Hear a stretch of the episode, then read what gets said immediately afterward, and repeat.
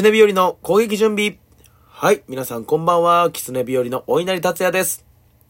一人です。ということでね、えー、一人で、えー、今日は収録放送していきたいと思います。えー、なぜ一人でしてるかと申しますと、えー、本日は、えー、本当はね、あのー、今日二人で撮る予定だったんですけど、ちょっと松本さんが夜用事あるということで、えー、収録放送を撮るタイミングがなくてですね、えー、ちょっと今日一人になってしまったんですけども、えー、一人で頑張って話していきたいと思います。はい、ということで、この狐日和の攻撃準備はですね、えー、狐日和がメディア進出に向けてトークスクールを身につけるべく日常であった出来事をお話しする番組です。ということでございます。えー、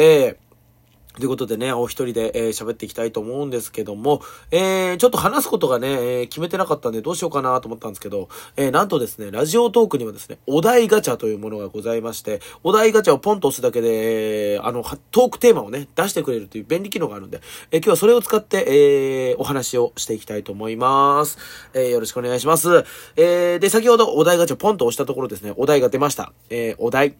えー、あなたの人生で、えー、一番印象的な同級生を教えてくださいということでお題が出ました。えー、ということで同級生でございます。えー、でね、このお題が出た時に頭こうめぐったらね、すぐにね、あの一人出てきましてね、えー、というかその子しかね、えー、思い出せないというかね、うん。その子が特に印象的でしたね。えー、まあ僕がね、いろいろありまして、あのー、まあ過去にね、いろいろ、えー、ありまして、友達がまあまあ少ないんですけども、えー、まあ過去にいろいろあったっていうかね、人間関係でトラブったことがあるんで、そんなまあ友達をね、多く作ろうみたいなね、人じゃないんで少ないんですけど、その中でね、と、あの、親友と呼べる人っていうのがですね、もうほんと指で数える程度なんですけど、えー、その中で一人あげたいのが、杉野陽一くんっていうね、子なんですけど、フルネーム出しちゃっていいかな？うん、いや、会いたいんでね。うん、本当に。今ね、会えてないんですよ、その子に。すっごい親友だったんですけど、えー、その中学卒業して高校になった時に、えー、ちょっと高校が別々になって、それから連絡を一切取れてないんで、本当にね、えー、連絡取れたらね、会いたいなーなんて思うんですけどもね、その子が特に印象的で、えー、その子がですね、小学校からの同級生だったんですよ。うん。でね、えー、小学校5年生ぐらいかな。うん。僕がね、あのー、まあ、網走にもともと住んでて、で、5年生ぐらいに、えー、帯広に引っ越してきて、それから一緒だったんですけどもね。えー、で、その子とね、えー、まあ、友達になったきっかけっていうのがですね、まあね、まあ、なん、どうやってきっか友達になったか忘れちゃったんですけど、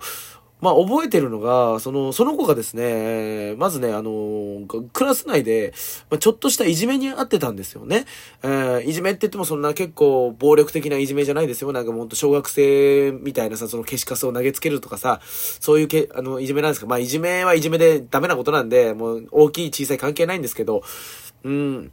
まあありまして、その子いじめられてて、いじめられてて、なぜいじめられてたかというと、えー、っとですね、あの、頭が良すぎたんですよね。うん、その子ね、とにかく頭が良くてですね、なんかね、両親もね、医者だったかなお、お父さんが医者だったかな医者で、えー、まあその血も引き継いでて、えー、まあ塾も通ってて、で、とにかく頭が良かったんですよ。で、頭良すぎて、あのー、周りの小学生というかね、周りの同級生と話がとにかく合わなかったんですよ。うん、あの、やっぱ頭がさ、あの、レベルが違うと、やっぱ話が噛み合わないというか、うん、で、しかもその、頭いいもんだから、ちょっとしたことで論破しちゃったり、えー、しちゃうような子だったので、えー、まあその、そういうところもありまして、やっぱ小学生ってそういう、ね、頭いいところひけらかすと、やっぱり、イラッとしたりするじゃないですか。で、それでいじめられ、いじめっ子に目をつけられて、えー、そんなことになってたんですけども、僕はですね、そのね、あの、頭の良さはね、イラッととかじゃなくてですね、すごいなって思いまして、なん憧れ？その子にすごい憧れを持ってまして、なんかね、わかんないですけどね、なんかすごい話しかけにしてたんですよね。なんかその何でも知ってるから、その子は。頭が良くて、大人っぽくて、大人びててで。うん、だから僕はね、その子が好きで、えー、ものすごい話しかけに行ってたんですけども、えー、まあだからね、よく話してた思い出はですね、やっぱ、その子ね、やっぱ、頭いいからかわかんないですけども、そのいじめ、えー、が始まった時に、えー、その子はもうね、あのー、保健室に、休み時間は全部保健室に行くようになったんですよ。だからその、保健室に行けば、その他のいじめっ子が、えー、その、いじめの、なんかやってこないというか、ね、保健室には保健室の先生もいますし、先生に見張られてる状態ですから、ね、えー、そんな頭のいい対策をとってですね、えー、毎、休み時間毎回保健室行ってたんですよ。で、えー、保健室行ってるもんですから、僕もね、えー、まあ、その子のこと好きですからね、あの、保健室一緒に行って、で、その、まあ、なんか談笑というか、そのことをずっと話してたんですけど、なんかとにかく頭良くて知識も豊富で、いろんなことを教えてくれるんですよ。で、いろんなことを教えてくれて、ああ、すごいなーなんて言って、えー、そのことね、よく話して、そのうち気づかない間に、気づかない間にっていうのね、うん、まあ、その親友になるって気づかない間になるもんなんですけど、親友っぽくなってって、うん、でもですね、その、保健室に行くっていう対策取ってたんですけど、やっぱり、まあ、授業を受けるために教室戻んなきゃいけないじゃないですか。ね、教室戻ったらさ、やっぱり、そのね、保健室行くまでの道、帰ってくるまでの道でちょっとね、えー、いじめっ子が目つけてるもんですから、えー、ちょっといじめがありまして、消しカス投げつけるだにね、ありまして、うーん、僕もね、それを、なんか、体張ってね、うん、止めれればよかったんですけどもね、えー、別にその、な、うん、方法もわからず、まあとにかく、まあ別に僕はね、いじめにその参加してるわけでもないというかね、とにかく一緒に保健室行って、えー、お話しするみたいな関係性だったんですけど、ある時ですね、ちょっとね、やっぱり、保健室に行っててもですね、えー、やっぱり、やっぱ精神的に来てたんでしょうね。あの、その、親友がですね、えー、ある日突然、その、なんですかね、あの、1時間目の休み時間に、あの、教卓の上にですね、僕は死にますって赤いマッキーで、えー、なんか、ノートの切れ端にもう死にます、死にます、死にますって書いて、バーンと置いて、どっか行方不明になっちゃったんですよ。で、それでなんかあの、捜索みたいな、クラス全員で捜索、見つかるまでちょっと捜索みたいな感じになって、えー、大パニックになったんですけども、放送もかかって、杉野洋一くん出てきなさいみたいな放送もかかったりして。で、まあまあ結局、結局見つかったんですけど、えー、まあどこにいたかというと、なんかね、あのー、学校に置いてあった、えー、帯広市ですね。帯広市の模型の台座の下の部分が、あの、空洞があって、たまたま一、一枚だけね、板が外れてたんですよ。外れて、外れるようになってたんですよ。で、えー、で、あの、誰かがですね、1枚外したら、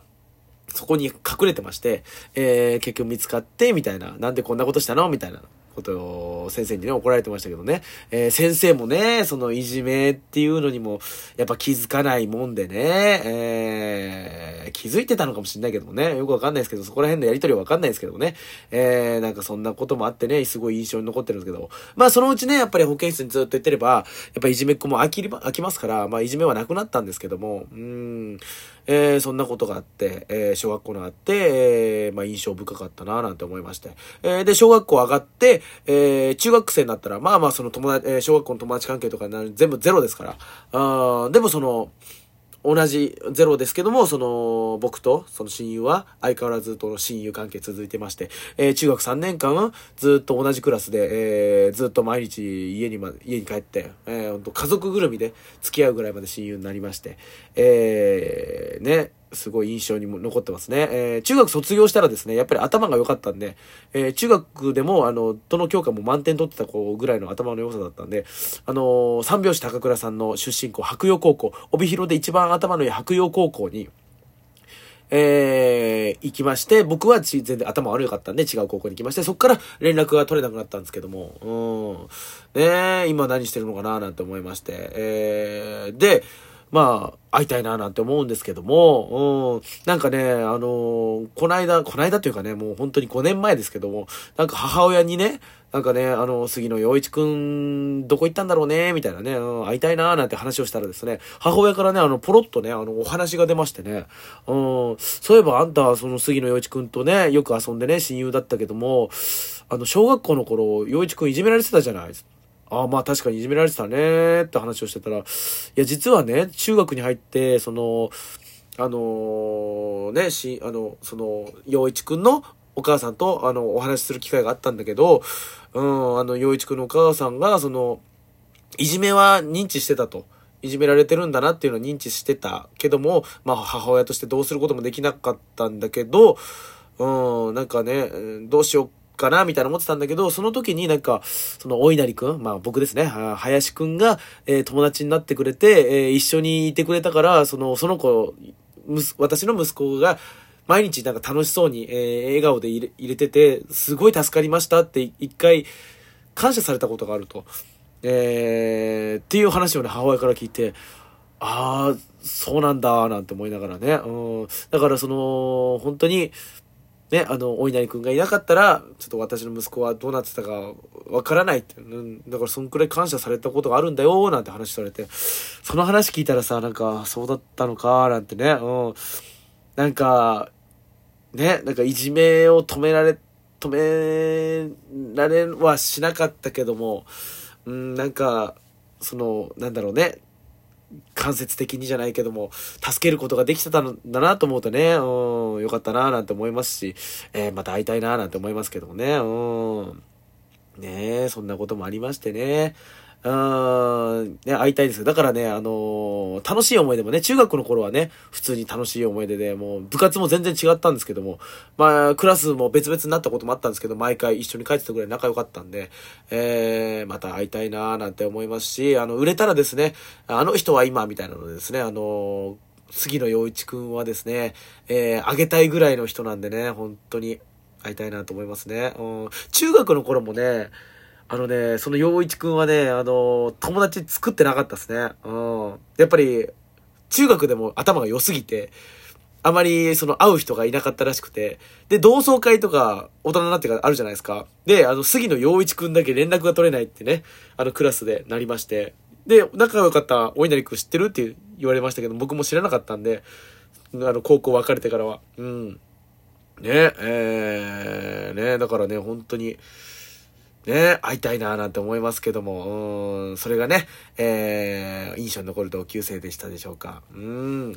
はい。ということで、こんな感じでいかがだして、えー、いかがだったでしょうか。えー、またね、えー、明日もね、明日じゃない、明後日もね、収録構造、今度はね、あの二人でできると思いますんで、えー、よろしくお願いいたします。